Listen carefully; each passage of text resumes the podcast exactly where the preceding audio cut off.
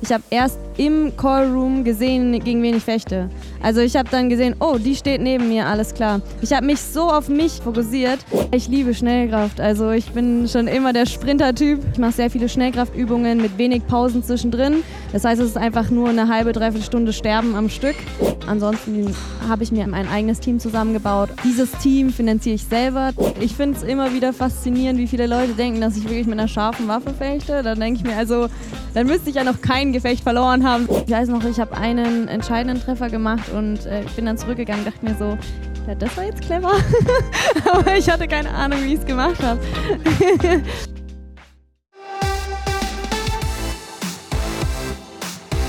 Sportradio Deutschland in Kalabrien beim Sporthilfeclub der Besten im September 2022. Zusammenkommen der besten olympischen und paralympischen Athleten der vergangenen Saison sind im Aldiana Club in Kalabrien. Die Sonne scheint.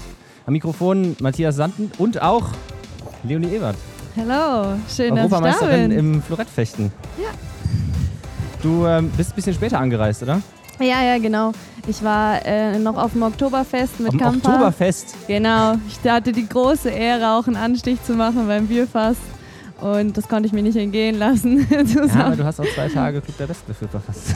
Ja, aber ich habe natürlich beides mitgenommen. Mhm. Oktoberfest und den Club der Besten. Also alles Okay. richtig gemacht. Ähm, bist du denn gerade in der Saisonpause wirklich, kannst du jetzt das richtig enjoyen oder Hm. Trainierst du noch ein bisschen?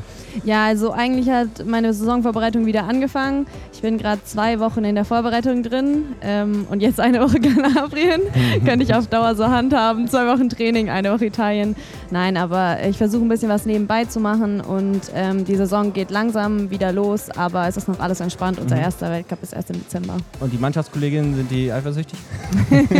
Ich hoffe Ich versuche es auf jeden Fall. ja, aber cool, dass, dass du das machen darfst. Also, Ja, ja, auf Ja, jeden Fall. Ich freue mich einfach hier zu sein. Ich finde es einfach eine mega Idee von der Sporthilfe und genau. ähm, wie ist hier so äh, dein Tagesablauf? Also ich bin jetzt äh, meinen ersten Tag erst hier. Ich habe äh, mal ein bisschen ausgeschlafen und dann vor allem die Sonne genossen, weil äh, in Deutschland ist es ja von Winter auf Sommer in zack zwei Tagen gegangen. Und das ist hier nochmal ein bisschen wärmer, ist richtig schön. Haben ein bisschen bei den Workshops vorbeigeschaut, also ist richtig cool hier. Leonie Ebert, Europameisterin im Florettfechten. Bist du denn so generell ähm, penibel bei deinem Tagesablauf, wenn du so normalerweise im Training bist? Also dann ich, sagst du dir dann, ich stehe immer um sechs auf und dann, es muss so sein, ich muss immer dasselbe frühstücken oder Ja. hast du da so Ja, einen mentalen also- Spielraum? Es hilft mir auf jeden Fall, eine Routine zu haben. Ich glaube, das habe ich jetzt auch im Sommer gemerkt. Einfach durch die Pause hat man wirklich irgendwann auch so natürlicherweise wieder diesen Drang, dass man in seinen dis in disziplinierenden Ablauf kommt, Tagesablauf. Und man hat einfach seine Routinen. Da gehört es dazu, dass man halt früh sich vor dem Training gut vorbereiten kann, genug Zeit hat, Mobi machen kann, eine gute Aufwärmung machen kann und auch abends, dass man noch ein bisschen aktive Regeneration macht. Also bei mir ist eigentlich immer alles gut durchgetaktet. Ähm, wenn nicht ein ähm, Zwischenfall in Form von einem Powernap oder so dazwischen kommt. Ein Ähm, Hast du schon mal ein Training verschlafen wegen einem Power Powernap? Oh ja, also, ich bin schon sehr oft aufgeschreckt, weil bei mir die Powernaps leider immer eskalieren. Da muss ich noch ein bisschen dran arbeiten. Aber ähm, ja, das ist halt immer so die Sache, wenn man halt vormittags ein hartes Training hatte und dann es nicht schafft, wach zu bleiben, dann wird's hart. Ja, und mit dem Mittagsschlaf, mit dem Mittagsschlaf ist es ja so, irgendwie, wenn man dann über eine Dreiviertelstunde döst, dann ist man danach auch echt gerädert, oder? Ja, ja, auf jeden Fall. Also eine Dreiviertelstunde ist schon zu lang, da ähm, eskaliert es auf jeden Fall. Dann geht dann eher so in den Stundenbereich. Das ist dann kein Powernap mehr. Powerschlaf. Nochmal komplette, komplette REM-Phase Ja, ja. drin. ähm, hier kommen ja äh, sehr viele äh, Sportler zusammen, also die Besten, im Club der Besten natürlich. Mhm. Ähm, wen hast du jetzt äh, in der Zeit, wo du hier bist, Oh. schon kennengelernt, den du, den du vorher vielleicht noch nicht kanntest? Ja, ich finde es richtig cool. Also man hat ja selten die Möglichkeit, auch gerade Wintersportler und Sommersportler ähm, zusammen einfach mal äh, ein bisschen Zeit zu verbringen, zu quatschen, sich mal zu unterhalten. Und ich bin vor allem auf die Wintersportler, äh, also bin ich gespannt. Ich hoffe, dass mich auch ein bisschen unterhalten Halte dich von den kann, Bockfahrern fern. Wieso? haben die schon einen schlechten Ruf oder nein, nein, wie? die haben sehr Nach gut- drei Tagen? Die haben einen sehr guten Ruf. Die haben einen sehr guten Ruf. Ja, dann sollte ich mich ja nicht fernhalten. Nein, nein, aber auf jeden Fall ist es auch irgendwie so eine einmalige Sache. Ist ja wie bei Olympia einfach, dass so viele verschiedene Sportarten zusammenkommen. Deswegen bin ich richtig gespannt, äh, mit wem ich mich so noch Ja, unterhalten und werde. ihr, hier habt ihr ja auch mehr Zeit als bei den Ja, Spielen. ja. Bei den Spielen seht ihr euch zwar, aber jeder ist so beschäftigt. Hm. Und hier. Ja, hier mir wurde, Luft. ja genau, bei Olympia wurde mir dann auch äh, am Tag vor meinem Wettkampf gesagt, äh, ja du, ich habe dich im Dorf gesehen, aber du warst so fokussiert, hast auf den Boden gestarrt und warst so voll in deinem Tunnel, da wollte ich dich nicht rausreißen. Und das ist hier dann natürlich entspannter, da kann man einfach ein bisschen runterkommen, entspannen und halt wirklich quatschen, ohne dass man den Druck von einem Wettkampf hat. Wie ist jetzt ähm, nochmal so zusammengefasst der äh, Saisonverlauf der nächsten Saison? Ich nehme an, das wird jetzt schon viel wichtiger äh, Richtung ähm, der Qualifikation für Olympische Spiele. Was ist so die erste Etappe und was ist, sind so dann die, die Höhepunkte? Was, was ist Ja. der wichtigste Wettkampf im nächsten Jahr? Ja, also diese Saison ist unfassbar wichtig. Wir fangen im April mit der Qualifikation an. Die Qualifikation geht bei uns ja ein Jahr, also acht Weltcups und EM und WM. Und einfach diese ersten Weltcups vor der Qualifikation nutzen wir vor allem, um eben in diesen Rhythmus reinzukommen, dass man sich optimal startet, um dann wirklich im Rhythmus zu sein, wenn die Quali startet und dann direkt einen guten Wettkampf raushauen zu können. Von daher äh, ist die Vorbereitung jetzt- Phase auch einfach gut, damit wir jetzt langsam aber sicher unseren Körper vorbereiten für eine harte und lange Saison. Wann ist der erste Wettkampf dann, wo, wo die Punkte dann schon wichtig sind? Äh, Im April. Ich weiß nicht genau, welcher Weltcup habe ich noch nicht geschaut, aber fängt im April an. Okay. Und ähm, bis April ist ja jetzt eigentlich noch was hin, im Oktober 2022. Ändert, wie ändert sich dann das Training? Also was unterscheidet zum Beispiel das Training jetzt von dem Training im März, kurz vorher? Ja, ja jetzt geht es ja vor allem erstmal darum, ein bisschen Grundlagenausdauer zu bekommen, auch die Kraft. Wie macht ihr das? Geht ihr rein Fahrradfahren? allgem- Oder? Ja, ich gehe vor allem Fahrrad fahren, Mhm. andere laufen. Äh, und dann geht es halt auch darum, erstmal allgemeines Krafttraining zu machen, die Muskelgruppen wieder dran zu gewöhnen, ein bisschen Kraft aufzubauen, das, was man im Sommer halt verloren hat. Und je näher wir in die Saison reingehen, desto spezifischer wird es, desto schneller wird es auch. Also ich mache dann weniger Krafttraining, mehr Schnellkraft, Exklusivität ähm, und versuche mich da dann einfach hoch zu pushen. Und da wird dann nicht mehr in der Saison viel Krafttraining passieren, sondern da geht es dann eher darum, dieses Level dann halten zu können, was ich mir jetzt gerade aufbaue. Was so von den Trainingseinheiten macht dir, macht dir da so am meisten Spaß? Ja, ich liebe Schnellkraft. Also ich bin Also schon immer der Sprinter-Typ. Ja, und ähm, ich liebe das. Mein Trainer, der hat äh, verschiedenste Wege, um mich zu quälen. Und ähm, aber es Hat einen gefällt mir auch. Großen Werkzeugkasten. ja, ja, der lässt sich immer neue Sachen einfallen. Also es wird nicht was, langweilig. was ist da das Fieseste? Ja, wir machen vor allem auch so eine Kombination, also dass man Schnellkraftübungen macht, aber über einen längeren Zeitraum, also so eine Art Schnellkraftausdauer. Kraftausdauer, ja. Genau, also ich mache sehr viele Schnellkraftübungen mit wenig Pausen zwischendrin. Das heißt, es ist einfach nur eine halbe, dreiviertel Stunde Sterben am Stück. Und Hört sich toll an. was er sich dann überlegt hat, ähm, das Grand Finale ist dann natürlich immer eine, ähm, die auf der Treadmill zu, zu sprinten. Und das äh, kickt mich dann immer richtig raus. Und ich habe dann auch immer das Gefühl, alle denken sich, oh Gott, was stellt der da mit der Athletin an? Die ist Aber du komplett das alles fertig. mit, du dich nicht. Ja, weil es auch, es, ich liebe das auch. Dieses, äh, ich hab, bin komplett ausgepowert und ich weiß auch, was ich ge gemacht habe und geleistet habe. Und das Gefühl danach ist richtig cool, aber muss ich halt durchkämpfen. Mhm. Das erinnert mich ein bisschen an äh, Trainingseinheiten, die ich mal gesehen habe von Boxern. Also Mhm. ähm, das äh, war, war in Frankreich, ich weiß nicht, wie in Deutschland die Boxer äh, draus sind, aber die haben alles gemacht, was weh tut. Alles gemacht, was hart ist. Ähm, dann nochmal im Stadion eine Runde und dann Seilspringen und dann Liegestütz. Also wirklich Ja. einfach nur niedermachen. Und da habe ich mir gedacht, okay, im Boxen musst du das dann auch mental aushalten, weil du hast ja dann auch, äh, die haben ja dann eine gewisse Anzahl von Runden, weiß es nicht. Äh, bei dir sind es ja dreimal drei Minuten. Ja. Und ähm, vielleicht ist das äh, Ja. eine ähnliche Herangehensweise. Es gibt ja sehr viele Parallelen im Boxen und im Fechten. Also gerade auch die Beinarbeit, auch bestimmte Übungen, die wir uns eigentlich voneinander abschauen können. Und ich glaube, das, was im Fechten halt auch interessant ist, ist, wir haben nur dreimal drei Minuten und ein Gefecht kann sehr, sehr schnell gehen. Aber wenn wir wirklich weit kommen und bis ins Finale kommen, sind wir halt mal von 6 Uhr morgens bis 22 Uhr in der Halle. Das heißt, es geht auch darum, dass man einen Tag lang sich immer neu fokussieren kann und auch gegen die Müdigkeit und die immer härteren Gefechte ankämpfen kann und sich trotzdem noch äh, auch konzentrieren kann. Das ist auch das Interessante in meinem Athletiktraining, dass ich eben eine hohe Pace habe, einen hohen Puls zum Beispiel, aber trotzdem noch äh, koordinative Übungen machen kann und mich eben konzentrieren kann. Darauf kommt es bei uns eben auch an. Und das kann ich mir auch vorstellen beim Boxen. Du bist halt in den letzten Runden einfach körperlich total fertig, musst aber trotzdem ja, ja. bereit sein für jeden Schlag, den du irgendwie ja, nicht wo erwartest. Wo holst du das dann noch her? Also Mental. Ja, ja, auf jeden Fall. Deswegen, ich sage auch immer, Fechten ist eigentlich 70% mental, 30% körperlich, weil wir sind alle auf einem körperlich guten Niveau, aber das, was es wirklich ausmacht, ist die mentale Umschaltfähigkeit, bereit sein und eben auch, dass man wirklich am Ende noch kämpfen kann und sich konzentrieren kann.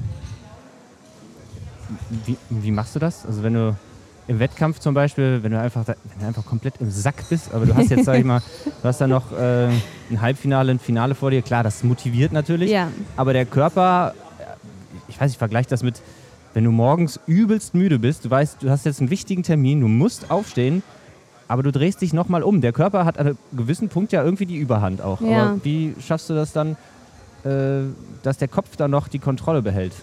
Ja, also ich muss auch sagen, an die Belastung muss man sich auch gewöhnen. Ich bin ja mit 15 ins Nationalteam gekommen und gerade da habe ich halt als junge Athletin richtig gemerkt, das ist nochmal eine ganz andere Belastung bei den Erwachsenen, einfach viel, viel intensiver und auf jeden Fall pusht es einen, gerade wenn man dann im Halbfinale ist, aber man geht auch oft über seine Belastungsgrenzen und da hilft natürlich dann auch das Adrenalin. Hm. Im Fechten qualifiziert man sich ja für die Olympischen Spiele in der Regel über Ach die so, Mann ja? was ich noch sagen ja, wollte. Sag noch mal was. Geheimtipp, taktische mhm. Pause taktische Dann Pause. klemmt doch irgendwas im Schuh. Hast du... Äh, Voll der Geheimtipp auch, ey, taktische Pausen. Ja, wieso, wieso ist das ein bisschen geheim? Also was, äh, was ist da so in deinem Repertoire? Wie, wie kann man das machen? Sich ja, eine Pause ich, äh, besorgen? ich, muss mir, ich muss mir da noch mal ein bisschen was mehr überlegen. Also früher war es sehr, sehr beliebt, dass man sich die Haare die bindet. Machen, ja, ja, mittlerweile kriegt man dafür aber gelbe Karten, Ach, weil echt? halt jeder weiß, dass du das nur aus taktischen Gründen machst. Du kriegst eine gelbe Karte, Teilweise. wenn du zwischendurch die Maske abnimmst und dir also, einen Zopf neu machst. Oder? Genau, teilweise. Also eine Zeit lang waren die wirklich extrem. Da direkt, wenn man sich die Haare binden wollte, sofort eine gelbe Karte. Jetzt mittlerweile sind sie wieder ein bisschen entspannter. Das äh, wechselt auch immer in den Saisons, aber äh, ja, die, die Pause, die können wir leider nicht mehr machen. Okay, und was, was geht dann? Ja, das ist immer so eine Sache. Also ich glaube, das, was bei uns auch immer gut hilft, ist, ich versuche gerade nach einem Treffer, wenn man eben zurück an die Startlinie zu ge geht, eben nicht da an die Startlinie sprinten, sondern halt sich wirklich Zeit nehmen, zurückzulaufen, nochmal in sich gehen, vielleicht kurz durch, durchzuatmen, damit man dann eben neu fokussiert in den nächsten Treffer gehen kann. Man auch eine gelbe Karte, wenn man sich die Schuhe neu schnürt? Nee, das nicht. Kann man, das wäre vielleicht die, mal mein Schleife, Repertoire. Die Schleife geht öfter auf. Ne? ich kann es einfach nicht. ja, vielleicht sollte ich lernen, schlechte Schleifen zu binden. Ja. Kann ich in mein Athletiktraining mit reinbinden. Ja. Und da kriegt man dann, ja, kann man sich so ein bisschen nochmal Luft besorgen und dann ähm, selber nochmal irgendwie im Selbstgespräch sich erden oder ruft deine Trainer noch mal ein bisschen was rein? Hm. Ja, also ich glaube, es ist als Athlet auch sehr, sehr wichtig, dass man eben versucht, möglichst autonom zu sein. Das heißt, ich versuche mir zu überlegen, was hat funktioniert, was hat nicht funktioniert und vor allem mich auf mich zu fokussieren, was kann ich jetzt machen oder was hat vorher funktioniert, was ich machen kann. Aber wenn ich wirklich auf dem Schlauch stehe, ist, bin ich natürlich auch darauf angewiesen, dass mein Coach von außen mir einen Input gibt.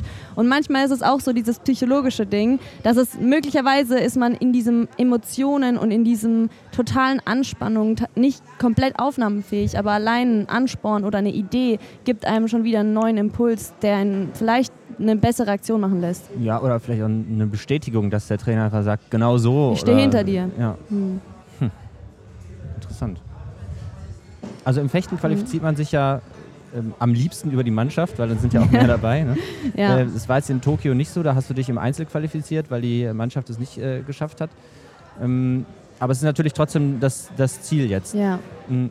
Wie trainiert ihr in der Mannschaft zu fechten? Mhm. Also ja, also es ist auf jeden Fall unser Ziel, dass wir uns im Team qualifizieren. Ich habe das in Tokio gesehen, da haben wir uns leider nicht äh, qualifiziert als Team und nicht nur im Einzel. Und gerade beim Herrensäbelteam zum Beispiel habe ich einfach gesehen, wie cool das ist, wenn du halt auch mit deinen Teamkollegen noch einen Wettkampf hast, wenn man zusammen sich vorbereiten kann und eben nicht alleine anreist. Also hoffe ich auf jeden Fall, dass wir die Quali zusammen machen können.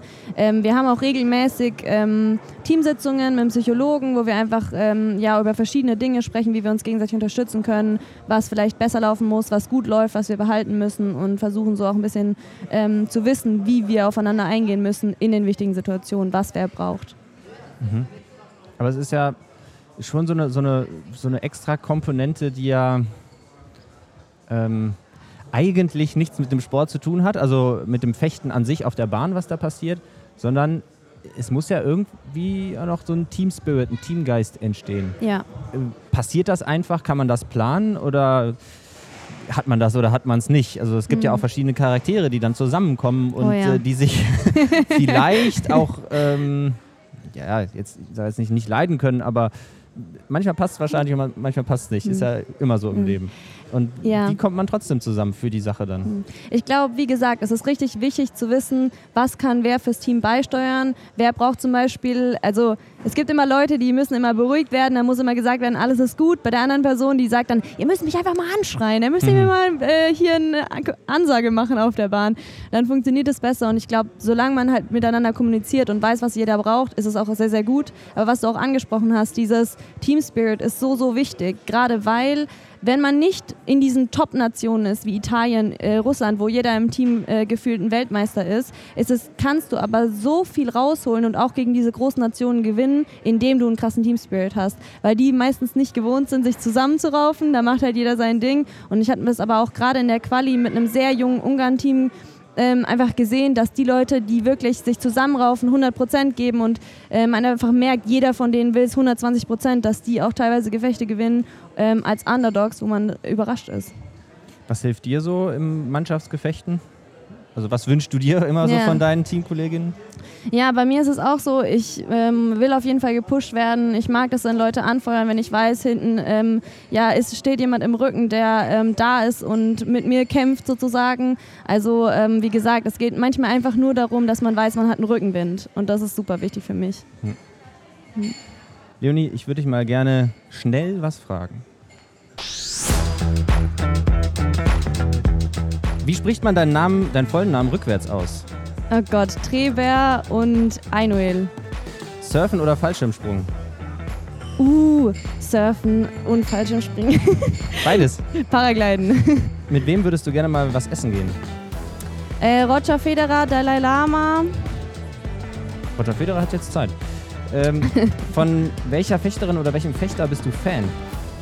Anja Fichtel, äh, Peter Joppich, Lee Kiefer. Was ist das Beste am Fechterleben? Definitiv diese unfassbaren Adrenalinkicks und dass man die ganze Welt bereisen kann. Was ist dein Lieblingslied vor dem Start? Immer nur Eminem. Alles von Eminem. Und dein Lieblingslied im Training? ja, dann eher J. Cole meistens. Ja. Wenn dein Leben ein Kinderbuch wäre, was wäre der Titel? Little Girl with Big Dreams. Ich weiß nicht, ist vielleicht ein bisschen dramatisch. Was ist das Schlimmste, was mir kurz vor dem Wettkampf passiert ist? Ähm, ja, vor der EM eine starke Rückenverletzung ähm, oder einfach mal ähm, ja, Teil meiner Fechtausrüstung vergessen. Eine halbe Stunde vorm Start war ungünstig. An welche Zahl denke ich gerade? Sieben. Ah, knapp. Aber das stimmt nicht. Ähm, Kannst du jetzt sagen, ne? was ist der beste Fechtmoment der Geschichte allgemein in der Sportart? Der beste Fechtmoment aller ja, oder Zeiten. Das, das krasseste Gefecht, was du jemals erlebt, gesehen hast in der Aufzeichnung? Oh, gute Frage.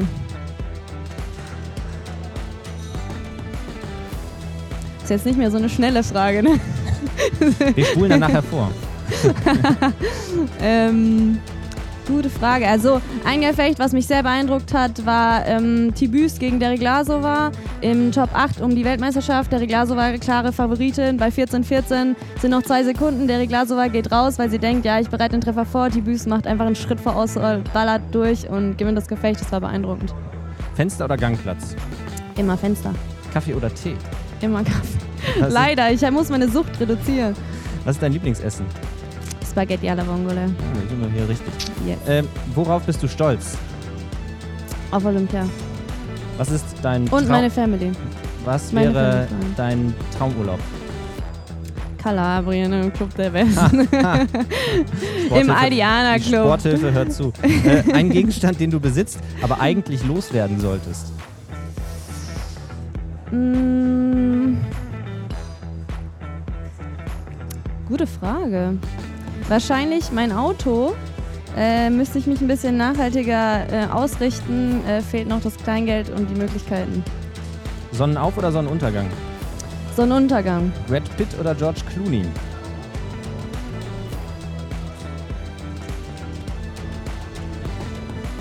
Gretchenfrage. Bist du lieber Fahrer oder Passagier? Lieber beides. Also ich fahre sehr, sehr gerne, aber ähm, nichts geht darüber, wenn man richtig fertig ist und man wird so richtig schön kutschiert. Wovor hast du Angst? Ähm,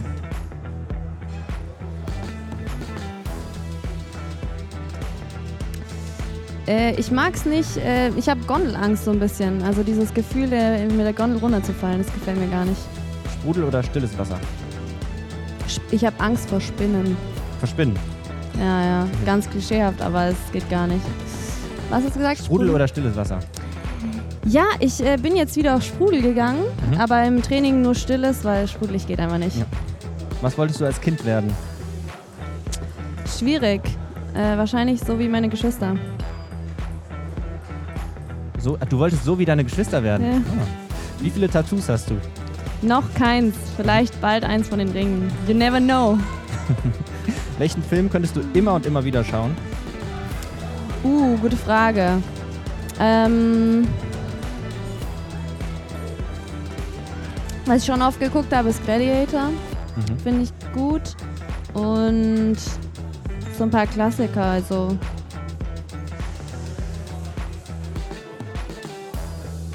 Wir bleiben bei Gladiator. Glaubst du an Aliens? Oh, schwierige Frage.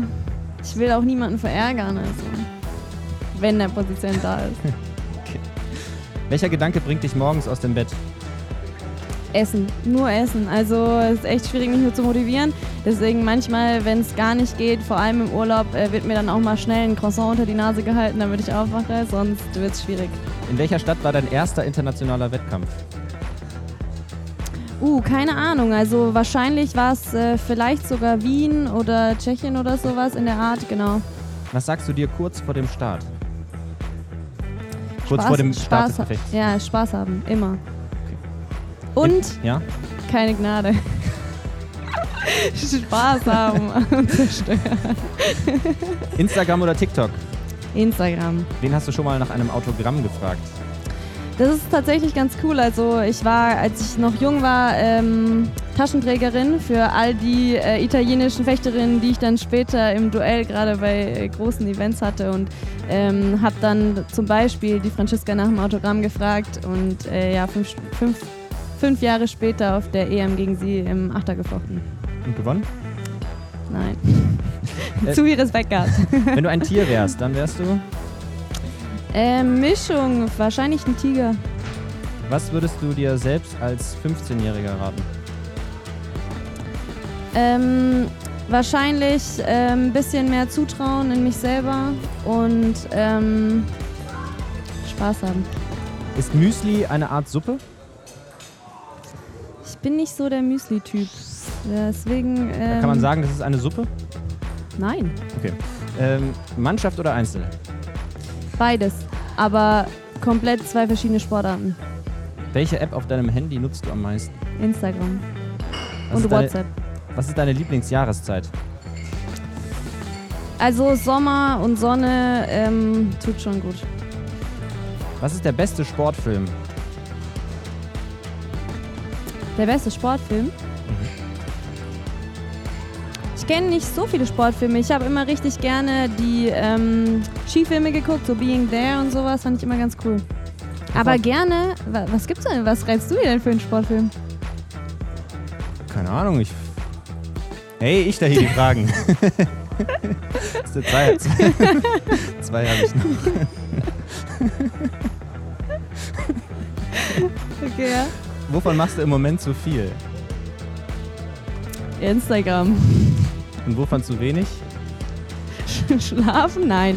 Ähm, wovon zu wenig? Mm.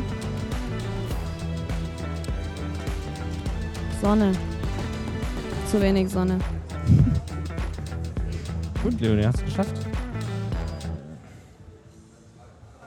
Drück mal hier auf den Knopf. Ich? Hm, da. Let's go. Geil, oder? Mega. Ich fühle mich auch ein bisschen zu cool, wenn ich diesen Knopf drücken darf. Willst du nochmal? Komm, einmal Okay. darfst du noch. Let's go. Du hattest eine geile Saison, ne? Ähm, Ja. Europameisterschaft in Antalya, Gold im Einzel, Bronze in der Mannschaft. Hm.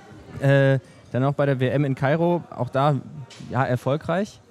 Ähm, du, wenn, wenn du vor dem Turnier, da siehst du ja so das Tableau, ne? Mhm. Also den Lauf, den du hast. Ja.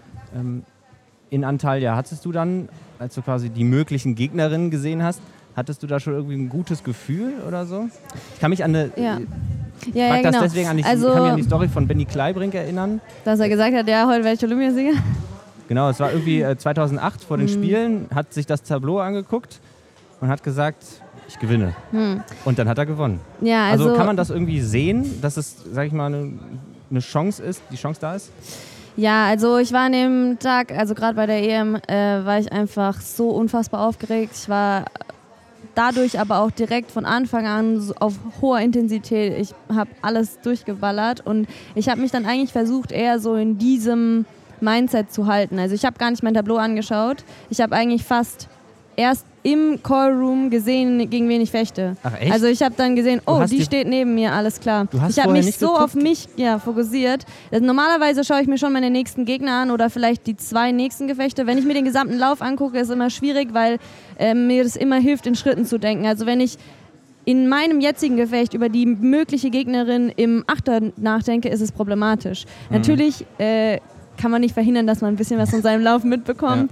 Ähm, aber tatsächlich auf der EM war ich extrem radikal. Da habe ich äh, wirklich gar nicht über die anderen nachgedacht. Also für dich ist es besser, wenn du die Informationen eher gering hältst, Mhm. die auf dich einprasseln. Es kommt drauf an, also gerade meine erste Gegnerin am Tag, die weil so die EM ist ja ein bisschen anderes System als auf den Weltcups und auf der Wel Wieso, Weltmeisterschaft. was ist da der Unterschied? Ähm, weil wir auf der EM, dadurch, dass wir da nicht nach der Weltrangliste gehen, äh, jeder die Runde fecht. Normalerweise auf den Weltcups und auf der WM gibt es eine Qualifikation und eine Hauptrunde.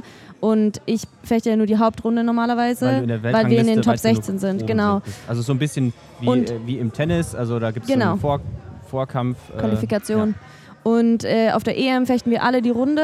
Dadurch war das einfach ein anderes System. Ähm, und man konnte sich die Runde am Tag vorher anschauen. Habe ich zum Beispiel noch nicht gemacht. Aber normalerweise, wenn Schau ich jetzt alle weg. Kann kommen, wer will. keine Gnade, egal wer kommt. ja, genau. Nein, aber ähm, und normalerweise schaue ich mir schon den Gegner vorher an, bespreche das mit meinem Coach, gehe mit einer bestimmten Strategie rein und das hilft mir auch bei den nächsten Gefechten, dass man sich ein bisschen überlegt, was sind so die typischen Eigenschaften vom Gegner und wie, welche Antworten habe ich darauf oder mit welcher Idee gehe ich ins Gefecht rein und danach versuche ich mich auf mich zu konzentrieren. Das war, ein, war ja tatsächlich ein goldener Tag. Es muss ja eine Menge gut zusammengelaufen äh, sein. Was war an dem Tag so, ganz allgemein, was war da mit dir los? Also kann man das auch irgendwie erklären im Nachhinein, warum es so geil gelaufen ist? Also ich glaube, dass ich an dem Tag wirklich einfach Spaß hatte an der Sache. Also ich habe auch im Finale, im Halbfinale nicht so sehr auf den Score geachtet. Also ich habe es mir im Nachhinein nochmal angeschaut und wir sind ja wirklich, haben uns eigentlich so hochgeschaukelt bis ähm, 11-11 oder 11-10 und dann habe ich die letzten vier Treffer gemacht. Mir war das in dem Moment gar nicht so bewusst. Ich habe es irgendwie genossen und war einfach frei. Und ich glaube, das ist das, was mir geholfen hat und was ich auch in anderen Wettkämpfen immer mal besser und mal schlechter äh, mir vornehme. Ähm, meinst du das, meinst das Finale dann gegen, äh, Gegen Irigo. gegen ja. Irigo? Ja, also äh, im Halbfinale hast du ja ähm, eine Italienerin auch ausgestaltet, äh, Volpi. Mhm. Und im, im Finale dann Ariana Erigo 15, 15 11. Es ist schon deutlich im Fechten, oder? Also Es ist nicht super, super knapp, aber auch nicht sehr deutlich. Also wie gesagt, wir haben uns ja sehr genau, also die hochgeschaukelt Fe und dann. Gefechtsgeschichte war Genau. quasi eng, aber am Ja. Ende ähm, hast du irgendeinen. Ja, ich finde es eigentlich interessant, weil gerade die Italienerinnen sind dafür bekannt, dass sie eben mental stark sind und wenn es darauf ankommt, dass sie sich dann durchsetzen können. Und deswegen ähm, ja, bin ich auch stolz darauf, dass ich eben in der entscheidenden Crunch-Time dann äh, die Mhm. letzten vier entscheidenden Treffer gemacht Ähm, ich habe das ähm, Gefecht auch, auch live verfolgt und ich kann mich noch daran erinnern. Irigo, der Gesichtsausdruck von der, die hatte gar keinen Plan mehr irgendwie.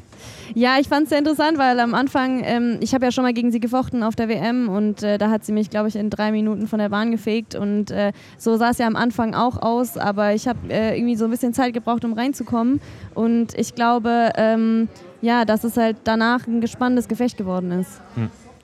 Und ähm, wie war das so in den, in den, in den letzten Momenten? Also du hast gesagt, du hast gar nicht jetzt viel mitbekommen? Warst du, warst du, warst du woanders? Oder? ja, also ich glaube, ist, das ist das. ist ja schon eine Extremsituation. Es ist das Finale. Du bist sehr nervös hm. und du musst irgendwie funktionieren. ja, ich glaube, das, was jeder Fechter auch versucht, ist eben dieser Moment, wenn man so seinen, seinen instinktenfreien Lauf lässt und einfach den Körper machen lässt. Ich weiß noch, ich habe einen entscheidenden Treffer gemacht und äh, bin dann zurückgegangen, dachte mir so, ja, das war jetzt clever. Aber ich hatte keine Ahnung, wie ich es gemacht habe. Achso, was ist denn genau passiert? ähm, da habe ich so eine Attacke, äh, eine, eine, erste Attacke gemacht und dann eben äh, sie ausgesperrt für, die, äh, für ihre Übernahme. Ah, okay, also du hast so getan, als ob du treffen willst. Treffen willst und dann sie hast weggesperrt. Sie verarscht, sozusagen. Ausgetrickst, ja. ja. Ist jetzt und, nicht gerade das Fechtjargon, aber. aber ja, und ähm, deswegen diese Leichtigkeit, ähm, die man halt manchmal mehr und manchmal sch schwächer produzieren kann, hatte ich irgendwie an dem Tag und deswegen hat es einfach Spaß gemacht auf der Bahn. Und deswegen konnte ich mich auch irgendwie so total in das Gefecht ähm, reingehen und es genießen, anstatt dass ich ähm, jede Sekunde gedacht habe, oh Gott, ich bin gerade im Finale. Hm. Kann man das denn also dieses Gefühl, kann man das reproduzieren? Kannst du dir erklären, woran das gelegen hat, dass das an dem Tag da war und vielleicht an anderen Tagen nicht kommt? Oder mhm. ähm, ja. das ist ja wahrscheinlich die Schwierigkeit im Fechten. Genau, also ich glaube, es kommt eben darauf an, diese Balance zu halten zwischen Anspannung äh, und ähm, ja, dass man eben bereit ist und auch aggressiv ist, aber gleichzeitig im Kopf leicht ist, entspannt ist, damit eben die Kreativität kommen kann. Und die Kreativität ist das Wichtigste für mich, weil ich dann eben auf in den bestimmten und wichtigen Entscheidungen, die ja in Millisekunden abhandeln, immer die richtige Entscheidung treffen kann. Also, dass ich kreativ genug bin, um die richtige Antwort zu finden. Und das kenne ich zum Beispiel auch aus dem Klavierspielen. Es gibt eben diesen Moment, wo man spielt und die Finger gehen so über die Tasten und man spielt die Melodie. Und wenn man jetzt wirklich aktiv nachdenken würde, okay, welche Taste kommt als nächstes, würde man sich sofort verspielen. Aber dadurch, dass man frei lässt und locker lässt, geht alles wie von selbst. Und dieses Gefühl ist eben das, was man versucht zu produzieren. Und das ist aber schwer. Also Fechten ist wie Klavierspielen. Hat viele Parallelen, ja. Dann standst du da mit Gold auf, der, auf dem Siegertreppchen. Ist das, ähm, das war auch deine erste Einzelmedaille bei den Aktiven, oder? Ja. Das irgendwie ist das ein Kindheitstraum, was an, an das du früher schon mal gedacht hast? Boah, stell mal vor. Klar, also als ich, ähm, gerade als ich äh, neu ins Team gekommen bin, waren die Italienerinnen unschlagbar. Gerade Ariana Erigo war gerade Weltmeisterin geworden und auch so in den letzten Jahren, die sind einfach super, super dominant. Und ich glaube, für mich war es auch in diesem Moment sehr emotional, dass ich mit all diesen Champions, mit einer Weltmeisterin, einer jetzt frisch gekrönten Weltmeisterin, Olympiasiegerin auf dem Treppchen stehen kann, aber dann noch ganz oben auf dem Podest zu stehen, war einfach surreal. Und ich glaube, das ähm, hat für mich auch nochmal diesen Moment gegeben, dass ich weiß, wenn man wirklich den Moment nutzt und wenn man sich irgendwie keine Limits setzt, dann kann man auch oben auf dem Treppchen stehen, über die, also nicht über, aber halt und diese starken Italiener schlagen können. Hast du dir dadurch jetzt eigentlich ähm, in der Fechtszene nochmal einen größeren Namen gemacht? Weil man, also klar, in der, äh, in der Weltrangliste spielt das eine Rolle, ähm, mhm. Aber so international hast du das Gefühl, die anderen Fechterinnen reagieren so ein bisschen anders auf dich, wenn die mhm. so vor dem Gefecht oder vielleicht auch so in der Halle? Also ich glaube, das, was bei mir am Anfang meiner Karriere, als ich noch sehr, sehr jung war, sehr einfach war, war, dass ich immer der Underdog war. Das heißt, von mir wurde nichts erwartet und ich hatte alles zu gewinnen. Und ich glaube, jetzt, wo man vielleicht auch in den Top 16 ist und vielleicht auch die anderen Fechterinnen schon öfter gegen einen gefochten haben und einen gut kennen und vielleicht auch ein bisschen studieren, ist es natürlich schwieriger, weil die Person nicht mehr überrascht ist von dir, sondern genau sich überlegt hat, sich auf dich eingestellt hat und mit einer Taktik ins Gefecht geht. Und das ist natürlich einfach eine schwierigere Situation, mit der man auch klarkommen muss. Das ist so ein mhm. bisschen dieses, es ist eher einfach zu überraschen, als wenn man immer erwartet wird, sozusagen, dass es klappt. Also die Außenseiterrolle ist vorbei, glaubst du? Also ich glaube jetzt auch nicht, dass ich Hauptfavoritin immer bin, aber ähm, es ist auf jeden Fall so, dass man ähm, sich vielleicht, wie gesagt, auf mich mehr einstellt und mich vielleicht ein bisschen meinen Fechtstil kennt und analysiert hat. Hm. Ist das eigentlich so, das ist ein Riesenerfolg natürlich, aber ist das so, wie du dir das, als es dann passiert ist, als du gewonnen hast, als du auf dem Podest standst, als du vielleicht nach Hause geflogen bist, war das insgesamt, insgesamt im Gefühl so, wie du dir das vielleicht mal vor einigen Jahren erträumt hast, vorgestellt hast? Oder war es vielleicht doch irgendwie ganz anders, vielleicht toller sogar? Oder? Hm. Ja, ich habe äh, das irgendwie nicht so ganz realisieren können. Es war einfach äh, irgendwie so surreal, dass ich, äh, ich hatte, wie gesagt, in der Woche vorher eine, schwer, eine schwere Verletzung und habe mich da irgendwie durchgekämpft zur EM und es war alles ähm, irgendwie schwierig und dann diese Erleichterung, dass es irgendwie das Bestmögliche passiert ist, sondern auch noch Bronze im Team, also wirklich einen einfach wunderschönen Wettkampf gehabt haben, war einfach wunderschön und ich glaube aber auch mal ganz kurz, um eine Brücke zu schlagen, mhm. das ist auch das Besondere jetzt am Club der Besten, weil man als Athlet, es ist so normal, dass man von Wettkampf zu Wettkampf springt. Also ich hatte ja die Europameisterschaft, aber ich hatte Wochen später direkt die Weltmeisterschaft. Das heißt, man hat gar nicht so wirklich Zeit, es zu realisieren und sacken zu lassen, was ist da überhaupt passiert. So was habe ich irgendwie einen nächsten Meilenstein vielleicht auch erreicht mit meinem ersten Titel und dass man eben hier auch die Möglichkeit kriegt, okay, wir sind alle Athleten zusammen, wir hatten alle eine geile Saison und wir können uns mal gegenseitig feiern und das irgendwie Revue passieren lassen, wie cool die letzte Saison war und was sie ja. geleistet haben. Und vielleicht auch austauschen, weil hier sind ja nur ja. Europameister, Weltmeister, ja. Olympiasieger, Olympiamedaillengewinner, Paralympics-Medaillengewinner. Ja. Und ähm, ja, vielleicht kann man das dann auch ein bisschen, bisschen mehr verstehen, was man eigentlich geschafft hat. Oder? Ja, ja, auf jeden Fall. Du bist ja noch, Entschuldigung, relativ jung.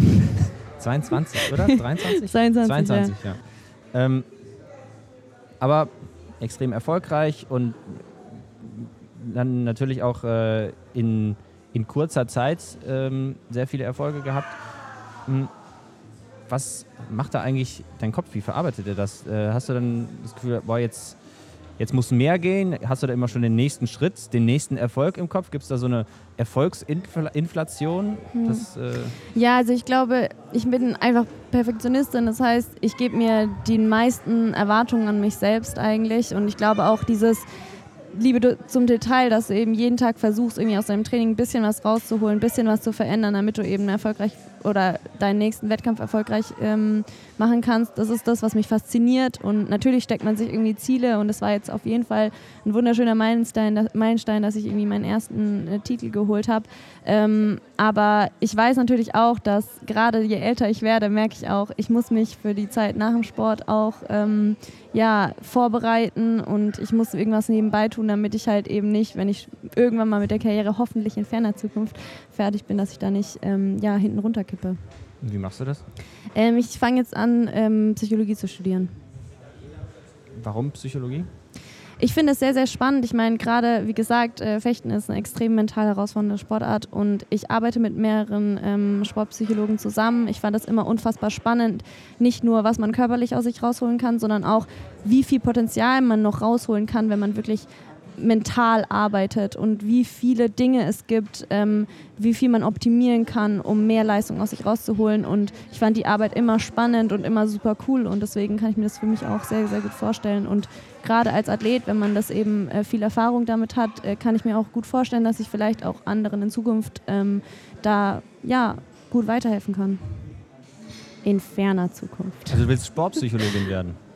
Ähm, ich denke, mich, was mich interessiert, ist eben dieser positive Effekt an Psychologie. Also mhm. was kann ich optimieren in jeder Lebenslage, ob es jetzt in der Wirtschaft, ob es in dem Sport ist, ob es in einem Unternehmen, privat ist. Also wie kann ich ähm, ja auch ähm, durch Psychologie äh, einen positiven äh, Effekt oder einen positiven Anstoß erwirken. Hm.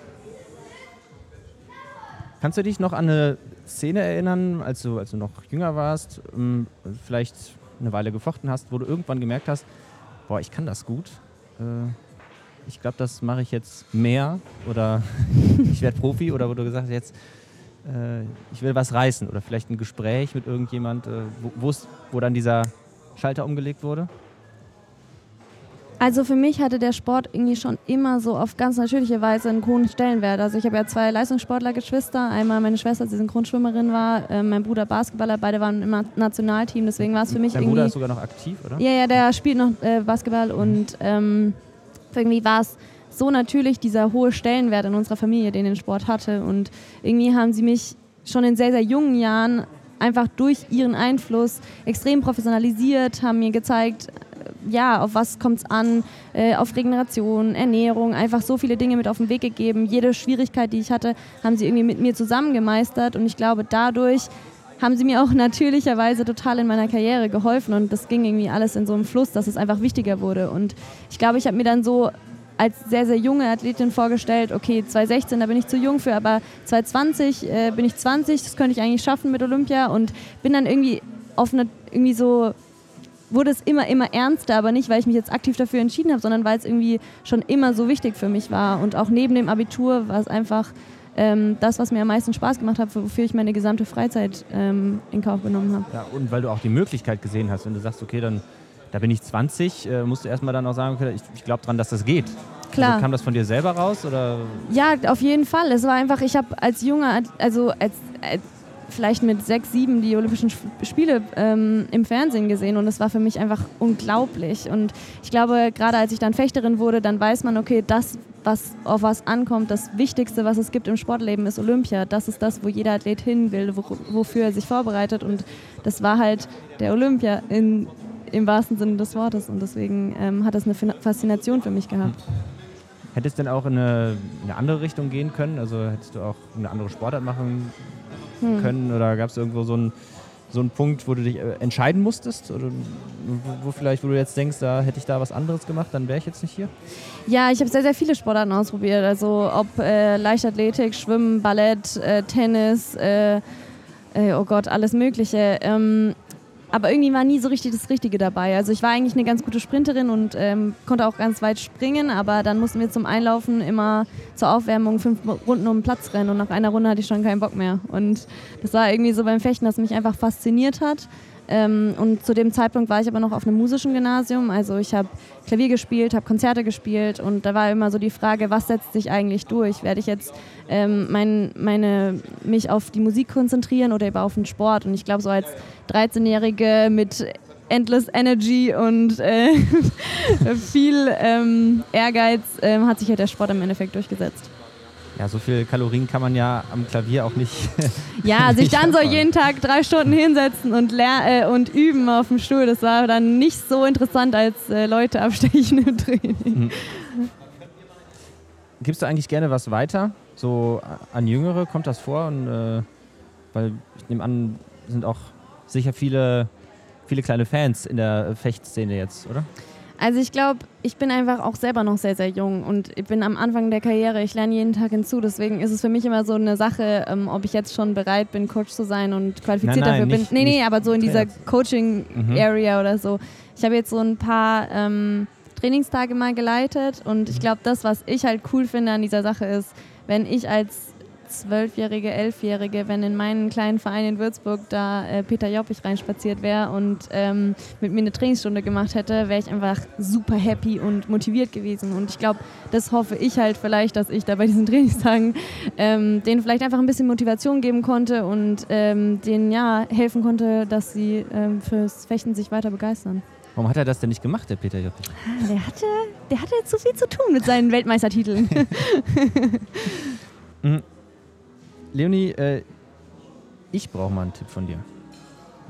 Manchmal braucht es nur den richtigen Tipp. Den Profi-Tipp. Heute Leonie Ebert, Europameisterin im Florettfechten. Leonie, ähm, wie komme ich zwischen den Gefechten wieder runter? Und ist es überhaupt erforderlich, dass ich wieder runterkomme? Ja, auf jeden Fall. Für mich ist es sehr, sehr wichtig. Ähm, ich versuche mich dann ein bisschen abzukapseln, vielleicht auch Kopfhörer drauf zu machen und nochmal sich zu fokussieren, runterzukommen, sich genau zu überlegen, was ist jetzt wichtig, auf äh, was kommt es bei der nächsten Gegnerin an, mich darauf einzustellen, vielleicht schon mal ein bisschen reinzudenken und ähm, ja, alles außenrum ein bisschen auszublenden, alle Ablenkungen, damit man eben wirklich in einen Tunnel ins Gefecht starten kann. Welche Aktion sollte jeder Fechter beherrschen und wie kann man die üben?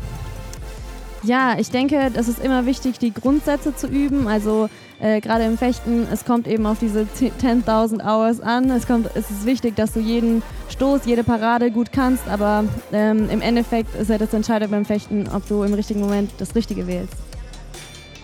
Wie vermeide ich es, getroffen zu werden? Also wie, wie schaffe ich es, dass, dass der Gegner mich eben nicht trifft? Was gibt es da für Möglichkeiten? Ja, also es gibt zwei Möglichkeiten. Entweder man ist so gut auf den Beinen unterwegs, dass der andere einfach nicht mehr hinterherkommt.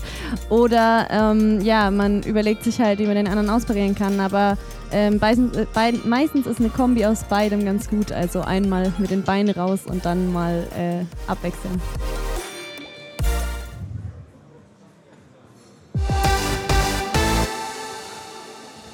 Trainierst du eigentlich äh, bis zu den Spielen und wo? Ja, also ich bin im Stützpunkt in Tauberbischofsheim, da ist auch mein Bundestrainer, da trainiere ich den ganzen Tag. Ich habe aber mein Athletiktraining und Physio, Regeneration, alles in Würzburg, das heißt, ich pendel halt hin und her. Und wie läuft das Training jetzt ab? Ist da irgendwas anders als jetzt, sag ich mal, in Saisons nicht direkt vor Olympischen Spielen? Ähm, probiert ihr jetzt neue Sachen aus? Äh, trainiert ihr jetzt noch härter? Ich glaube, dass es ähm, dadurch, dass es im Fechten einfach diese acht großen Wettkämpfe gibt, äh, diese großen Weltcups und jeder ist irgendwie so sein Highlight, ist jede Saison super wichtig und ähm, deswegen verändert sich da eigentlich nicht wirklich viel. Ähm, ich glaube, dass man vielleicht ähm, gerade in der Olympiaqualifikation ähm, auch lernen muss, dass man eben nicht denkt, oh, jetzt kommt es krass drauf an, sondern halt äh, vielleicht zu versuchen, alles zu machen wie immer. Mhm, also keine Experimente. Ähm, ich glaube, es kommt immer auf Experimente an. Also man muss sich immer weiterbilden. Ich schaue mir nach jedem Wettkampf an, was habe ich falsch gemacht im letzten Gefecht, wo ich verloren habe und ähm, was könnten wir irgendwie Neues ähm, einbauen, was funktioniert. Wie gesagt, ich bin äh, immer noch am Lernen und ähm, aber ja, es kommt auch immer ein bisschen darauf an, Risiko einzugehen. Bist du eigentlich viel unterwegs? Seid ihr oft in Trainingslagern? Ja, ich bin sehr, sehr gerne in Trainingslagern. Also wir machen auch sehr, sehr viele Trainingslager mit internationalen Fechtern, einfach weil es im Fechten so viele verschiedene Stils und Eigenschaften gibt ähm, von sehr individuellen Fechterinnen und es wirklich darauf ankommt, kann ich wirklich gut umschalten ähm, von dem einen Fechtstil auf den anderen Stil oder wenn sich die Taktik von der Fechterin im Gefecht ändert. Deswegen tut es immer gut, wenn man sehr viele verschiedene Fechtstile ähm, hintereinander hat, sozusagen. Und deswegen macht es Sinn, auch internationale Trainingslager zu machen. Wo ich hoffe, das war jetzt nicht zu kompliziert erklärt, der ich Grundgedanke. Wo trainiert es sich denn äh, am besten, am schönsten? Ähm, wir haben sehr viele Trainingslager in Tokio gemacht. Das ist natürlich total cool. Also das äh, japanische Team ist einfach riesengroß und wir haben da wirklich gute Trainingslager schon mit Frankreich ähm, und Kanada zusammen noch gemacht und ähm, das war immer richtig cool. Aber natürlich ist auch Paris mit INSEP einfach ein, ja, ein Ort, an dem alle Athletenwünsche wahr werden, wo ich sehr gerne trainiere, wenn ich kann. Ist doch schon jetzt äh, ein besonderer Zyklus mit Olympischen Spielen um die Ecke, oder? Ja. In Paris. Freust dich drauf? Mega, ich finde es so cool. Also, äh, man hat ja auch gesehen, Paris ist ready to go. Die finden es mega cool, die Spiele auszurichten und diese. Ganz viele neue Fahrradwege habe ich gesehen. Ja, ja, ja, das ist krass. Ja, ja, ich war ja noch letztens in Paris, das ist verrückt, ähm, wie viel Platz sie da machen für die Fahrradfahrer. Eigentlich sehr, sehr gut, vorbildlich. Ähm, und es geht auch, wenn man will. Äh, aber ja, also gerade diese. Ähm, Leidenschaft, die da rauskommt für den Sport, ist irgendwie was, was ich total cool finde, dass eben auch die Franzosen richtig Lust haben und einfach so happy sind. Und ich glaube, dass ähm, das mit den Zuschauern richtig cool werden könnte in Paris. Ja, die werden ja dann im Vergleich zu Tokio hoffentlich, äh, hoffentlich da sein. Hoffentlich da sein. Ja. Äh, wo ist äh, das Fechten dann äh, in Paris? Weißt du das schon? Wo in der Stadt? Ich glaube, dass. Okay, jetzt darf ich jetzt keine Falschinfos rausgeben. Ich glaube, das ist wieder im Kuppelsaal. Oder in. In diesem Palais de. In so einem Palast? Ich glaube, ja. Mit diesen. Reichen wir nach. du kannst es so einfach so drüber sprechen. Es ist da und da. Ja, das ist da und da. so ja, richtig die, künstlich drüber. Für die, die nur äh, zuhören, die können es äh, leider jetzt nicht im Bild sehen. Aber äh, wir, wir, wir, liefern das nach. Äh, Gibt es eigentlich Vorurteile oder kennst du ein Vorurteil, was so so Leute gegenüber Fechtern haben? Was ja, viele. Also es, ich finde es immer wieder faszinierend, wie viele Leute denken, dass ich wirklich mit einer scharfen Waffe fechte. Dann denke ich mir, also dann müsste ich ja noch kein Gefecht verloren haben, sonst wäre ich einfach verletzt oder tot oder was auch immer. Also das war schon irgendwie extrem. Meine Freunde, wo ich gesagt habe, ja, keine Ahnung, ich, ich ähm, stoße dir einen Apfel vom Kopf und dann gesagt haben, aber was ist, wenn du mich dann abstichst? Und also es ist immer wieder faszinierend. Aber das wäre doch echt gefährlich, oder? Ohne Maske? Ja, ich würde es dann, habe ich auch noch nie gemacht. Also nein, aber ich glaube, das, was auch immer sehr beliebt ist, ist, äh, dass ich äh, wie eine Krabbe laufe, aber dass du wie eine Krabbe läufst, sagen Ja, es ist immer so, ach, du bist Fechterin und dann erstmal wie eine Krabbe durch die Gegend laufen. Ist immer sehr beliebt und freut mich immer jedes Mal richtig gern. äh, was hast du eigentlich äh, für ein ähm, für ein Verhältnis äh, zu, zu, deinem Trainer, zu deinen Trainern? Ist das ähm, ist das sehr freundschaftlich, sehr eng? Ist das eher distanziert? Und wie kommst du damit klar? Findest du das gut, so wie es ist? Hm, auf jeden Fall. Also es ist immer eine Journey, mit einem äh, Trainer zusammenzuarbeiten. Und ich glaube, es ist auch sehr, sehr wichtig, gerade dass man ähm, ja eine enge Bindung zu seinem Trainer hat, einfach weil man dann besser kommunizieren kann. Gerade auf der Bahn, wenn man sehr, sehr kurz und prägnant sein muss und vielleicht nicht viel Zeit hat, ähm, dem anderen Input zu geben, ist es wichtig, dass man sich sehr gut kennt, um zu sehen, was braucht sie in dem Moment oder wie ähm, muss ich jetzt eine Ansprache halten an sie und so weiter. Deswegen ist es für mich eigentlich wichtig, dass man sich mit einem Trainer auch auf einer ähm, ja, kommunikativen Art äh, gut versteht und vielleicht auch ein bisschen Körpersprache gut lesen kann. Äh, was ich vor allem ziemlich cool finde bei meinem Trainer ist, dass ähm, er, ich glaube, dadurch, dass wir auch ein gutes Respektverhältnis haben, ähm, wir auf einer Ebene kommunizieren können. Das heißt, es ist nicht so dieses von oben herab, äh, du machst das, was ich sage und mein Weg oder kein Weg, sondern eben, dass er auch zulässt, dass ich vielleicht was einbringe, eine Idee habe oder vielleicht irgendwas verändern will, mal nachfrage und dass wir eben da zusammenarbeiten an einer Lösung. Und ich glaube, dadurch ist auch unsere Zusammenarbeit sehr, sehr spannend und kreativ und das gefällt mir sehr gut. Was ist denn ganz allgemein, kann man das sagen, ein guter Trainer für dich? Ein guter Trainer ist jemand, der vor allem einfühlsam ist, aber äh, das ist schon wieder eine, eine Frage, auf die ich nicht vorbereitet bin. Das, ähm. das war die Absicht. ähm. Ja, aber was, was hat so ein guter Trainer? Was kann der? Ähm, hm. also das, aus? was ich ähm, immer wieder spannend finde, ist mein Trainer, der wirklich einer der best, weltbesten Trainer ist und der auch äh, eigentlich international äh, für meiner Ansicht nach der beste Lektionierer ist, der sich aber in jedem Wettkampf auf die Tribüne setzt und andere Leuten zuschaut, wie die Lektion machen, sich neue Inputs holt okay. und sich eben. Richtiger Spion. Ja, ist ein Spion. Ähm, aber der ist sich halt einfach weiterbilden will, nicht weiterbilden, sondern einfach immer neue Ideen sammelt und eben darüber nachdenkt, was man noch einbauen könnte. Und das finde ich sehr, sehr cool. Einmal diese Leidenschaft 100% geben, ähm, das gefällt mir sehr gut und eben auch dieses Einfühlsame, dass man eben weiß, wann ist es wichtig, wie dem, dem Athleten, ähm, wie man auf den Athleten eingeht. Hm. Wie funktioniert Sportförderung bei dir? Bist du in einem äh, Förderprogramm? Wie finanzierst du dein ganzes Sportleben eigentlich? Äh, ich bin Sportsoldatin in der Bundeswehr, das heißt, darüber kriege ich mein Grundgehalt und das gibt mir die Möglichkeit, dass ich meinen Sport professionell aufbauen kann. Einfach weil ich nicht in der Sportart bin wie im Basketball oder im Fußball, wo eben die Vereine die das Budget haben, sondern eben ich nur über die Bundeswehr ähm, einen Gehalt bekommen kann, von dem ich leben kann, wodurch ich meinen Sport ausüben kann. Deswegen bin ich da auch sehr, sehr dankbar. Und ähm, ansonsten habe ich mir aber, seit ich professionell Sport mache, eben ein eigenes Team zusammengebaut aus Trainern und, und weiteren Leuten und dieses Team finanziere ich selber. Das heißt, ich muss mich auch über Sponsoren ähm, dieses Team ähm, finanzieren. Krass, das ist ja extrem professionell. Ja, ich glaube, es ist einfach wichtig zu wissen, wenn ich mit hochprofessionalisierten Nationen wie Russland, Frankreich, USA mithalten will, die einfach die perfekten Trainingsvoraussetzungen haben, muss ich mir überlegen, wie kann ich mit den besten Leuten zusammenarbeiten und auch Leuten, die mit mir funktionieren, wo wir ein eingespieltes Team sind und die irgendwie meine vielleicht auch Philosophie oder meinen Trainingsgedanken ähm, unterstützen und ähm, dass man eben sich sein Team so zusammenbaut, dass man mit solchen Nationen mithalten kann und das habe ich mir so eigentlich. Hm. Ähm, bist du glücklich, äh, in Deutschland den Sport machen, äh, zu machen und auch für Deutschland zu starten?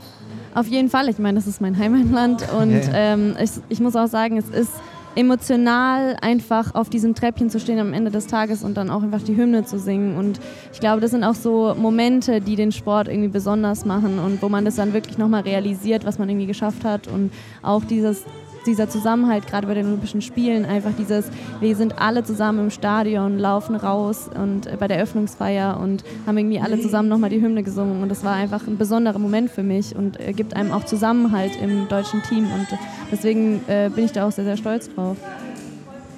Das hört sich nach dem Rausschmeißerlied an, aber ähm, ich habe noch, hab noch eine Frage. Was denkst du über Fußball? So, was, beim Wort Fußball, was fällt dir da ein?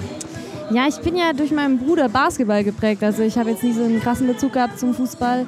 Ähm, ich meine, klar ist es äh, ein sehr, sehr großer Fokus auf Fußball. Ich glaube, man hat aber gesehen, dass nicht nur jetzt mit Handball, dass es immer mehr ähm, Fokus bekommen hat, sondern eben auch gerade bei den Olympischen Spielen, dass es wird ja immer so ein bisschen gesagt, okay, es ist halt Fußball ist einfach das, was die Leute interessiert. Aber ich habe nach Olympia so viele Nachrichten bekommen, so hey, krass, ich habe das erste Mal Fechten in meinem Leben gesehen im Fernsehen. Das ist ja super spannend und ist ja irgendwie eine coole Sportart und sieht man nie. Und ähm, ich würde mich eigentlich freuen, dass äh, vielleicht auch ein paar andere Sportarten einfach ähm, mehr, mehr einzubekommen in vielleicht auch das Fernsehen ein bisschen mehr Öffentlichkeit bekommen, weil es so viele coole Sportarten gibt, wie man jetzt auch hier sieht. Ähm, genau. Würdest du gerne mit einem Fußballer tauschen? Ich glaube, dass ein Fußballer auch sehr, sehr viel Druck hat. Ich meine, es sind randvolle Stadien, es ist, ähm, sind einfach öffentliche Personen, es wird sehr viel drauf geschaut und dadurch ähm, ist es eine spezielle Drucksituation. Aber ich glaube auch, dass es einfach auch ein Adrenalin ist und was Besonderes ist, in so ein volles Stadion äh, zu kommen mit ähm, ja, einfach dieser Wucht die an Energie wahrscheinlich, die da auf einen zukommt. Äh, ich finde es auch schade, dass ich das bei Olympia dann nicht erleben konnte, weil das ja auch das Besondere ist an Olympia mal auch bei unseren kleineren Sportarten einfach super viele Zuschauer zu haben. Deswegen ähm, fände ich es mal spannend, aber ich habe auch Respekt davor. Leonie, es hat mir eine Menge Spaß gemacht. Mir auch. Und ähm, ja, jetzt Stündchen gemacht fast. Und jetzt darf ich nochmal auf alle Knöpfe drücken. Die Sonne, aber, aber, aber nicht gleichzeitig. was, äh, was passiert jetzt noch hier im Club der Besten? Worauf freust du dich? Äh, ich freue mich heute Abend auf den Talk, äh, Athletes for Ukraine. Mhm. Und ansonsten freue ich mich auf eine gute Zeit äh, mit meiner Schwester. Und, ah, die hast du äh, mitgenommen? Ja, ja, die ah, ist cool. dabei. Und ähm, genau, freue mich auf eine schöne Woche hier in Kalabrien. Ja enjoy noch den Stay. Sporthilfe Club der Besten 2022 yeah. mit Leonie Ebert, der Europameisterin im Florettfechten. Vielen Dank für deine Zeit. Vielen Dank fürs Gespräch. Bis die Tage. Nice.